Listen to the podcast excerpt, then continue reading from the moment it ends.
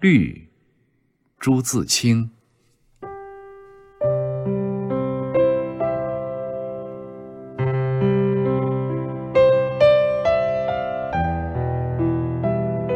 我第二次到仙岩的时候，我惊诧于梅雨潭的绿了。梅雨潭是一个瀑布潭，仙岩有三个瀑布，梅雨瀑最低。走到山边，便听见哗哗哗哗的声音。抬起头，镶在两条湿湿的黑边里的一带白而发亮的水。便呈现于眼前了。我们先到梅雨亭，梅雨亭正对着那条瀑布。坐在亭边，不必仰头，便可见它的全体了。亭下深深的，便是梅雨潭。这个亭聚在突出的一角的岩石上，上下都是空空的。仿佛一只苍鹰展着翼翅浮在天宇中一般，三面都是山，像半个环儿拥着，人如在井底了。这是一个秋季的薄阴的天气，微微的云在我们顶上流着，岩面与草丛都从润湿中透出几分油油的绿意，而瀑布。也似乎分外的响了。那瀑布从上面冲下，仿佛已被扯成大小的急流，不复是一幅整齐而平滑的布。岩上有许多棱角，瀑流经过时做急剧的撞击，便飞花碎玉般乱溅着了。那溅着的水花晶莹而多芒。远望去，像一朵朵小小的白梅，微雨似的纷纷落着。据说，这就是梅雨潭之所以得名了。但我觉得像杨花格外确切些。清风起来时，点点随风飘散，那更是杨花了。这时偶然有几点送入我们温暖的怀里。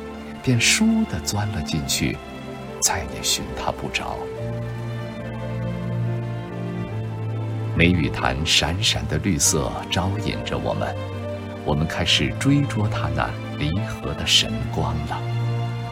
揪着草，攀着乱石，小心探身下去，又鞠躬过了一个石穹门，便到了汪汪一碧的潭边了。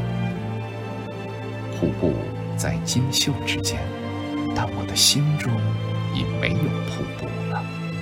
我的心随潭水的绿而摇荡，那醉人的绿呀，仿佛一张极大极大的荷叶铺着，满是奇异的绿呀。我想张开双臂抱住它，但这是怎样一个妄想呀！站在水边。望到那面，居然觉着有些远呢。这平铺着、厚积着的绿，着实可爱。它松松的皱斜着，像少妇拖着的裙服；它滑滑的明亮着，像涂了明油一般，有鸡蛋清那样软，那样嫩。它又不杂些而沉紫，宛然一块温润的碧玉。只轻轻的一色，但你却看不透它。我曾见过北京什刹海福地的绿杨，脱不了鹅黄的底子，似乎太淡了。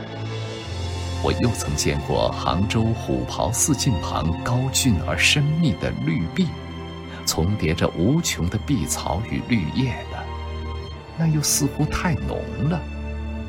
其余呢？西湖的波太明了，秦淮河的也太暗了。可爱的，我将什么来比拟你呢？我怎么比拟得出呢？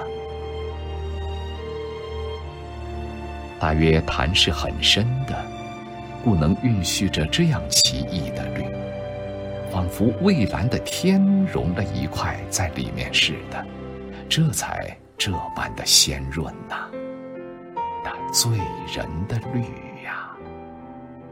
我若能采你以为带，我将赠给那轻盈的舞女，她必能临风飘举了；我若能忆你以为眼，我将赠给那善歌的盲妹，她必明眸善睐了。我舍不得你，我怎舍得你呢？我用手拍着你，抚摸着你，如同一个十二三岁的小姑娘。我又拘你入口，便是吻着她了。我送你一个名字，我从此叫你。女儿绿，好吗？我第二次到仙岩的时候，我不禁惊诧于梅雨潭的绿了。